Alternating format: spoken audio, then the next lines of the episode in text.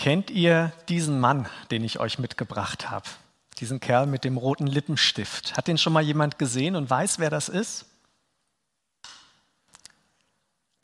Viele Leute schütteln den Kopf. Ist der wirklich so unbekannt? Das ist der Joker, genau. Der Joker ist eine fiktive Comicfigur und er ist sozusagen der Erzfeind von Batman. Also Batman, dieser Fledermausmann, der für Gerechtigkeit in Gotham City sorgt. Und er hat diesen Erzfeind, den Joker. Und ich habe ihn euch nicht mitgebracht, um euch Schminktipps zu geben, sondern ich habe ihn euch mitgebracht, weil es heute um dieses Thema Feinde, Feindschaft und Feinde gehen soll. Viele Filme und Bücher, die leben ja davon, dass der Held auch einen richtigen Erzfeind, so einen Schurken hat, der macht ja die Geschichte auch wirklich interessant und spannend. Doch Feinde, die gibt es ja nicht nur jetzt fiktiv in Büchern und in Filmen, es gibt sie ja auch im echten Leben. Zum Beispiel im Sport. Also wenn Dortmund gegen Schalke spielt, dann ist das eine echte Feindschaft. Oder der Karlsruher SC gegen den VfB Stuttgart. Da geht es schon ziemlich heiß her. Und es gibt ja manche Leute, die sagen, naja, das ist halt so ein sportlicher Wettkampf, die nehmen das so ganz locker. Und dann gibt es aber wiederum andere, für die ist das wirklich todernst, diese Feindschaft zwischen zwei Fußballvereinen. Was wirklich ernst ist und nicht nur sportlicher Wettkampf, ist sicherlich auch das, was die Menschen, Sarah hat es gerade schon gesagt, in der Ukraine gerade erleben. Die sind mitten in einem Krieg und es gibt eine andere Seite, die die Feinde darstellt. Der Kriegsbeginn war für viele Menschen in Europa ein Schock. Und ich denke, es ist nicht nur so, dass die Nachrichten davon bestimmt sind, sondern wahrscheinlich auch die persönlichen Gespräche und Begegnungen, die ihr in den letzten Tagen so hattet. Ganz oft ist, der, ist Krieg und Feindschaft auch wirklich so das Thema.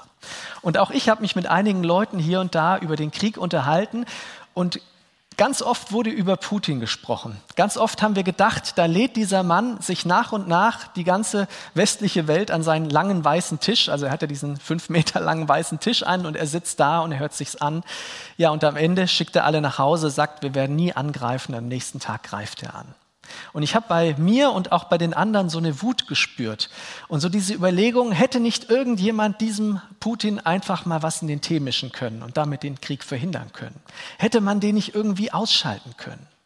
Und ich glaube, solche Gedanken, die, die haben wir manchmal in Situationen, wo wirklich Wut in uns hochkommt, wo wir uns ungerecht behandelt fühlen, wo wir den Eindruck haben, da ist jemand richtig gemein, da ist jemand so richtig unser Feind.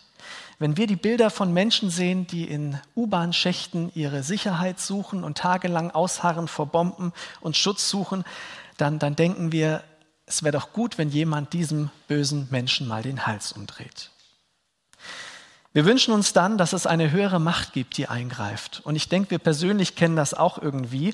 In den letzten zwei Jahren habe ich das auch immer wieder beobachtet, dass Leute ja so richtige Feindbilder entwickelt haben. Während der Pandemie, da wurden ja politisch Dinge entschieden, die man je nach persönlicher Situation ganz gut hinnehmen konnte oder die einen auch ziemlich geärgert haben. Und ich habe mit Menschen geredet, die auf die Straße gegangen sind, die auch protestiert haben und gesagt haben, es geht doch hier um den Schutz der Alten oder darum, dass unsere Kinder auch wirklich Unterstützung und Betreuung und Schule bekommen. Ja, und irgendwie ist das so eingeschränkt. Und gerade dann, wenn man oft protestiert und den Eindruck hat, es bewegt sich nichts, die Person, der ich sage, ich möchte es gern anders haben, die ändert die Dinge nicht. Oder das System, die Politik, die Dinge jetzt ändern könnte, ändert sie auch nicht, obwohl es doch so wichtig wäre, die zu ändern. Da entsteht so eine innere Wut oder so eine Bitterkeit. Und es wächst so ein richtiges Feindbild, dass man sagt, ah, die sind böse, die machen das nicht so richtig. Als ich so überlegt habe, habe ich eigentlich Feinde, da ist es mir irgendwie schwer gefallen. Natürlich gibt es Leute, die ich unsympathisch finde oder die ich egoistisch finde, wo ich sage, das ist ein Lügner oder ein Egoist, mit der oder dem möchte ich eigentlich nicht so viel zu tun haben. Aber vermutlich habe ich einfach das große Glück, dass ich in meinem Leben noch kein so schweres Unrecht erlitten habe, um wirklich von Feinden zu sprechen. Wenn wir an die Menschen denken, die Opfer von Krieg, von Gewalt, von Missbrauch sind, wenn wir an Menschen denken, die tagtäglich ja, wirklich es richtig schwer haben, weil andere ihnen das Leben zur wörtlichen Hölle machen, ja, dann glaube ich, ist es schon so, dass man sagt, das sind meine Feinde. Diese Leute, ja, den, ja, da geht's in mir, da explodiert was in mir, wenn ich an diese Person denke. Und wenn wir an solche Situationen denken, dann ist es kein Wunder, dass viele Menschen den Kopf über das schütteln, was Jesus zum Thema Feindschaft sagt. Jesus sagt nämlich, liebt eure Feinde und betet für die, die euch verfolgen. Liebt eure Feinde und betet für die, die euch verfolgen. Uns kommt das geradezu unerträglich vor und wir fragen uns, sollen jetzt die Menschen in der Ukraine auch noch für die Soldaten beten, die sie gerade in diese Notlage bringen und die ihre Stadt in Schutt und Asche bringen? Wie sollen Eltern, die ihre Kinder im Krieg verlieren oder verloren haben, für die Menschen beten, die das verursacht haben, dass es so weit kam? Wie soll das gehen? Ist das nicht so eine Art Verhöhnung der Opfer, die sowieso schon so schlecht dran sind und jetzt sollen die auch noch ihre Feinde lieben, obwohl sie so großes Unrecht erfahren? Ich glaube, dieser Ruf nach Feindesliebe ist eines der größten, wenn nicht die größte Herausforderung, die das Evangelium an uns stellt. Und darüber wollen wir heute nachdenken. Feinde zu lieben, das ist was, was Jesus uns in der Bergpredigt sagt. Und die Bergpredigt, könnte man sagen, ist die Lehre Jesu schlechthin. Im Matthäus-Evangelium in den Kapiteln 5 bis 7 lesen wir von ihr. Und ähm, als Jesus diese Rede gehalten hat, sind die Leute am Ende total bewegt und beeindruckt. Da heißt es am Ende dieser Rede, als Jesus seine Rede beendet hatte, war die Menge von seiner Lehre tief beeindruckt, denn er lehrte sie nicht wie die Schriftgelehrten, sondern mit Vollmacht. Also was Jesus sagt, das bewegt irgendwie die Herzen der Menschen und das beeindruckt sie auch tief. Und auf der anderen Seite spüren sie auch irgendwie, dass der Anspruch darin ziemlich hoch ist. Jesus redet diese Worte zu vielen Menschen, die anwesend sind, aber am Anfang wird besonders gesagt, dass er sie zu seinen Schülern, zu seinen Jüngern spricht. Er redet davon, dass Gottes Reich begonnen hat und dass sie jetzt ein gerechtes Leben führen sollen. Und er sagt nicht nur gerecht, sondern es muss noch gerechter sein als das der Schriftgelehrten. Und wie das dann aussieht, das führt Jesus dann mit den Seligpreisungen und danach mit den Antithesen aus. Und dieses Liebt eure Feinde stammt aus diesen sechs sogenannten Antithesen. Warum heißen sie Antithesen? Ganz einfach. Am Anfang ist es immer so, dass Jesus am Beginn sagt so etwas wie, ihr wisst, dass es heißt. Und dann folgt ein Zitat aus der Schrift, aus der Tora, dem Alten Testament. Und äh, dann gibt es eine Erklärung, wie die Menschen das damals verstehen. Und dann sagt Jesus was dagegen. Deshalb anti. Er sagt dann, ich aber sage euch, und dann kommt eine Verschärfung und eine Veranschaulichung oder eine Anwendung oder eine Klarstellung. Und Jesus redet in diesen Antithesen über die Themen, die die Jugend damals beschäftigt haben, die diskutiert haben. Es geht darum, nicht zu morden, die Ehe nicht zu brechen, sich nicht scheiden zu lassen, nicht zu schwören, nicht zu vergelten nach dem Prinzip Auge um Auge, Zahn um Zahn. Und am Ende sagt er noch, wir sollen unsere Feinde lieben. Und diese Antithese, lange Rede, kurzer Sinn, die schauen wir uns an und die beginnt in Vers 43 mit den Worten, ihr wisst, dass es heißt, du sollst deine Mitmenschen lieben und du sollst deine Feinde hassen. Die Juden damals, die kannten diesen ersten Teil, du sollst deine Mitmenschen lieben. 3. Mose 19, Vers 18, da steht das, du sollst deinen Mitmenschen lieben. War allen bekannt. Und der zweite Satzteil, der ist wiederum was, was sich die Leute dazu gedacht haben. Den finden wir so überhaupt nicht in der Bibel. Da heißt es nämlich, du sollst deine Feinde hassen. Das ist ja irgendwie eine logische Schlussfolgerung liebe deinen Nächsten, für die Juden war das oft der Angehörige im Volk, und hasse deine Feinde. Irgendwie ein logisches Gegenüber. Gerade wenn man bedenkt, was die Juden eigentlich für eine Geschichte auch hatten. Israel war ja meistens eine kleine, unbedeutende Nation, die von Großen beherrscht wurde. Und wer auch immer sie beherrschte, der macht es ihnen nicht einfach. Die Babylonier, die Perser oder die Römer, Israel hatte es eigentlich immer schlecht oder in diesen Zeiten oft sehr schlecht, denn die Beherrscher bestimmten, wo es lang ging. Die anderen waren immer potenzielle Feinde. Und tatsächlich gibt es auch Abschnitte in der Bibel, die diesen Teil, du sollst deine Feinde hassen, auch wirklich aussprechen. Viele von euch werden den Psalm 139 kennen. Da werden immer die ersten Verse zitiert. Wunderbar bin ich gemacht oder bist du gemacht, Herr, das erkennt meine Seele wohl. Ja, super. Aber am Ende dieses Psalmes steht noch was ganz anderes. Und zwar wird dort gesagt, sollte ich nicht hassen, Herr, die dich hassen, nicht die verabscheuen, die sich gegen dich erheben? Ja, ich hasse sie mit äußerstem Hass und betrachte sie als meine eigene Feinde. Ein Wort des Hasses aus dem Alten Testament, dem Jesus hier klar widerspricht und sagt, nein, nein, ihr sollt nicht eure Feinde hassen, ihr sollt eure Feinde sogar lieben. Aber was Jesus hier nennt, wenn die Leute sagen, liebe deinen Nächsten und hasse deinen Feind, dann spricht er eigentlich von dem, was so ein typisch menschlicher Weg ist. Es geht um eine Ellenbogengesellschaft. Das ist so ein typischer Weg, dass wir das auch erfahren und wissen, wenn wir im Leben vorankommen willen, wollen, ja, dann können wir uns nicht alles gefallen lassen. Dann müssen wir auch unsere Ellbogen einsetzen, um ernst genommen zu werden. Und unser Sohn, der hat das schon ganz früh, unser Ältester, im Kindergarten erlebt. Unser Noah, der ist jemand, der so einen ganz, ganz sensiblen Charakter hat. Und er hatte so ein paar Kinder damals in seiner Kindergartengruppe, die ja gerne mal bestimmt haben, wo es lang geht oder ihn auch rumgeschubst haben. Und wir haben dann immer gesagt, Noah, du sollst nicht zurückschlagen. Wenn dich jemand schubst, dann hau nicht zurück. Rede mit den Erzieherinnen, sag laut Stopp, hör auf, hol dir Hilfe und dann ist das gut. Und dann haben auch wir mit den Erzieherinnen geredet und haben gesagt, also wenn das vorkommt, dann achtet doch da bitte drauf. Hat aber nichts gebracht. Und nachdem Noah da immer noch verzweifelt war, haben wir irgendwann gesagt, weißt du was, Noah, du schlägst nicht zurück, aber wenn das mit dem Stopp nicht funktioniert, dann darfst du den einfach auf die Füße treten. Und das hat Noah dann auch gemacht. Das war pädagogisch nicht elegant. Das war auch nicht Jesus gemäß, liebe deine Feinde, aber es hat funktioniert. Ab da an gab es keinen, der ihn mehr rumgeschubst hat. Und ich glaube, in der Gesellschaft funktioniert das oft so ähnlich wie im Kindergarten. Also wenn mich einer schubst, dann schubse ich den irgendwie zurück. Und ich möchte nicht alles mit mir machen lassen. Und ich glaube, darum geht es auch gar nicht. Nicht zum Spielfall seiner Feinde zu werden, alles mit sich äh, machen lassen oder sich gefallen zu lassen. Das glaube ich nicht. Aber Jesus, der sagt hier, wenn es immer nur nach diesen Ellenbogen geht, wenn du immer nur versuchst, mit Gewalt und mit Kraft weiterzumachen, ja, dann ist das irgendwann der einzige Weg, der funktioniert. Und dann ist derjenige, der am lautesten schreit oder am stärksten ist, der kriegt dann immer recht. Und das ist nicht der Weg, der gut ist. Das eskaliert nur immer weiter. Gott geht einen anderen Weg. Und warum? Ja, weil Gott einfach anders ist. Gott ist anders. Und das sagt ja Jesus dann, wenn er sagt, ich aber sage euch, liebt eure Feinde und betet für die, die euch verfolgen. Was wir mal so schnell überlesen, ist dieser Anfang. Ich aber sage euch. Wenn wir schauen, wie die Rabbis zu Jesu Zeit geredet haben, da haben die ihre Autorität immer von der Bibel her vom Schrift. Es steht geschrieben und dann haben die gesagt, das bedeutet das und das, weil geschrieben steht. Und Jesus macht hier aber genau das Gegenteil.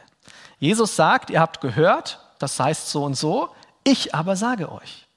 Und man, man spürt irgendwie, was da für eine Autorität drin steckt. Das hat kein Rabbi gesagt, ich aber sag euch, das ist völlig anders. Normalerweise haben die immer gesagt, es muss in der Schrift stehen und deshalb sagt es. Aber Jesus sagt, ich aber sage euch. Und wir merken was von seinem Anspruch. Was er sagt, das hat Geltung. Und was er dann sagt, ist eben neu und revolutionär. Liebt eure Feinde und betet für die, die euch verfolgen. Ihr könnt das ganze Alte Testament von Anfang bis Ende durchblättern und ihr werdet kein Glaubensvorbild sehen, das gesagt hat, ja, ich liebe meine Feinde oder ich bete für meine Feinde. Das gibt's im ganzen Alten Testament nicht. Und das sind ja hier nicht nur irgendwelche Feinde, das sind ja die schlimmsten Feinde, die du dir vorstellen kannst. Du kannst weglaufen und die verfolgen dich, die gehen dir hinterher, die lassen dich nicht in Ruhe. Und diese Feinde sollst du lieben und für sie beten? Jesus fordert ja hier das Höchste. Der sagt nicht nur, du sollst sie nicht hassen oder akzeptier sie oder tolerier sie eben irgendwie, geh ihnen aus dem Weg. Nein, Jesus sagt, du sollst die Feinde lieben. Und die Frage ist, warum macht das Jesus? Und was wir in dem, dem Vers schon angedeutet bekommen und was gleich noch deutlich wird, ja, weil Gott so ist, weil Gott seine Feinde liebt, deshalb sollen auch wir unsere Feinde lieben. Und das zeigt dann auch der folgende Vers 45, wo er sagt, wenn ihr das macht, damit erweist ihr euch als Söhne eures Vaters im Himmel oder wörtlich, damit ihr Kinder eures Vaters im Himmel werdet. Und da geht es jetzt nicht darum, sich selbst zu erlösen, ähm, also im Sinne von, ich muss das tun, damit ich Gottes Kind werde, sondern es geht um ein Hineinwachsen in das, wozu wir bestimmt sind. Es geht um einen Weg der Nachfolge, der Veränderung, der Transformation. Unsere Feinde zu lieben, das ist nämlich das Ziel am Ende eines Weges. Nicht in jeder Situation kann man einfach drüber weggehen und sagen, ich bete jetzt für dich, du bist mein Feind. Es ist richtig und in Ordnung zu klagen, zu trauern, wütend zu sein, aber wir müssen dann eben nicht da stehen bleiben, sondern sagen, und ich gebe diese Wut, diese Trauer, diese Not jetzt an Gott ab. Also Psalm 139 macht das uns ja eigentlich vor. Da klagt jemand über die Feinde Gottes und über die Feinde und sagt, ich werf sie dir hin, Gott. Im Wissen oder im Vertrauen können wir das heute machen, dass wir eines Tages loslassen, vergeben können und hoffentlich irgendwann wieder lieben können. Und trotzdem glaube ich, dass Jesus schon weiß, dass dieses Feindelieben eine ganz extreme Herausforderung ist. Dass es nichts ist, was uns irgendwie einfach fällt. Und dieses Lieben, das meint bestimmt auch nicht, ich habe ein warmes Gefühl im Magen, wenn ich meinem größten Feind begegne. Das glaube ich gar nicht. Schon der Kirchenlehrer Thomas von Aquin hat mal geschrieben, es gehe doch beim Feindelieben nicht darum, sympathische Gefühle zu haben, denn das wäre pervers und der Liebe zuwider. Es geht doch vielmehr darum, dass wir aus dieser Spirale der Gewalt aussteigen. Dass wir eben nicht, dass der andere uns als Feind begegnet, dass wir nicht mit dem gleichen wie du mir, so ich dir zurückschlagen und vergelten.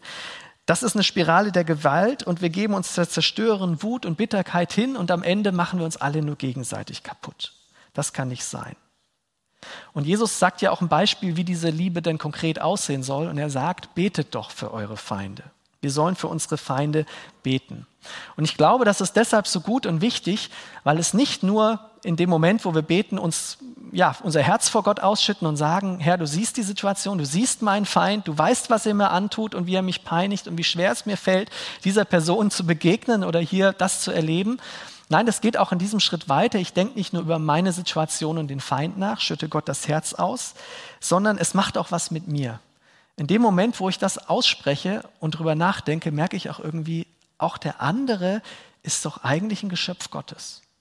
Auch der andere ist jemand, der Gottes Liebe braucht. Und selbst wenn er auf dem falschen Weg ist und eine andere Perspektive hat als ich, ist er doch jemand, den Gott geschaffen hat und Gott liebt.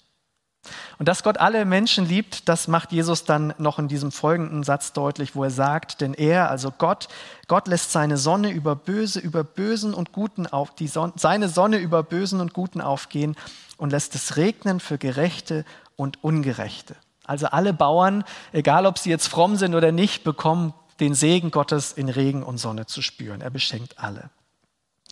Denn es ist ja auch kein Kunststück, Menschen lieb zu haben, die einen auch selber lieben. Und das sagt Jesus dann in diesen folgenden zwei Versen ab Vers 46. Wenn ihr nur die liebt, die euch Liebe erweisen, was für einen Lohn habt ihr dafür zu erwarten? Tun das nicht sogar Leute wie die Zolleinnehmer? Und wenn ihr nun zu euren Brüdern, nur zu euren Brüdern freundlich seid, was tut ihr damit Besonderes? Tun das nicht sogar die Heiden, die Gott nicht kennen?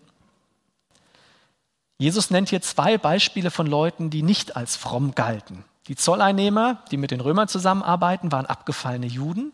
Ja, und die Heiden oder die, die nicht an Gott glauben, die hatten natürlich, natürlich sowieso nichts mit Gott zu tun. Und er sagt, hey, deinen Nächsten zu lieben, der dich auch liebt, hey, das tut jeder. Das tun selbst die, von denen ihr überhaupt nichts haltet.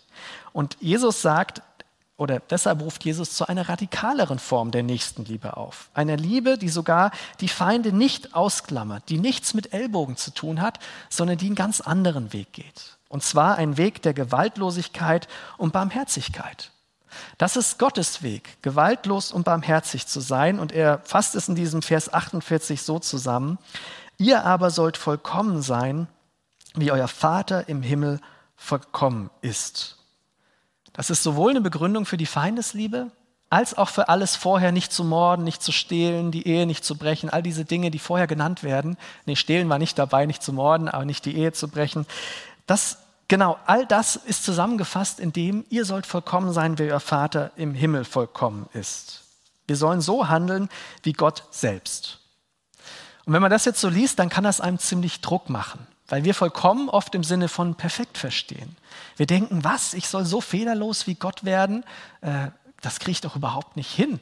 Ich schaffe es doch oft noch nicht mal, meinen Nächsten zu lieben und ihm das zu geben, was er eigentlich bräuchte. Ja, wie soll ich denn dann noch eine Stufe höher meinen Feind lieben, denjenigen, der mir sogar schadet? Martin Luther, der ist an diesen Worten auch fast verzweifelt. Und er hat so ein bisschen eine Erklärung dafür versucht und hat dann gesagt, naja, was Jesus in der Bergpredigt und auch besonders in seinen Ansprüchen hier formuliert, ja, das, das zeigt uns Gottes hohe Maßstäbe auf, damit wir merken, wie schlecht wir sind und dass wir uns dann Gottes Gnade zuwenden. Und ich glaube, da ist schon was dran. Wir merken, wir werden diesen Ansprüchen nicht zu gerecht. Wir können nicht einfach so unseren Feind lieben. Das ist wirklich ein ganz hohes Ideal. Aber Ich denke, es ist schon was dran, dass wir uns dann Gottes Gnade zuwenden. Und trotzdem glaube ich, dass es darum geht, dass Jesus möchte, dass wir das auch umsetzen. Es geht nicht um eine reine Gedankenübung nach dem Motto, Gott ist so perfekt, wir sind es nicht, jetzt ist Gottes Gnade und dann können wir uns so verhalten wie bisher auch. Nee, ich glaube schon, dass das eine Einladung an uns ist, ähm, diesen Weg zu gehen, als ein hohes Ziel voranzugehen. Ich sage ja auch nicht, wenn ich einen Marathon laufen will, also ich fange erst gar nicht an zu trainieren, weil das, der Marathon ist sowieso viel zu lang für mich. Nein, ich fange mit kleinen Schritten an und vielleicht schaffe ich es dann irgendwann auch diesen Marathon zu laufen. Es soll also ein Ansporn sein und uns nicht demotivieren.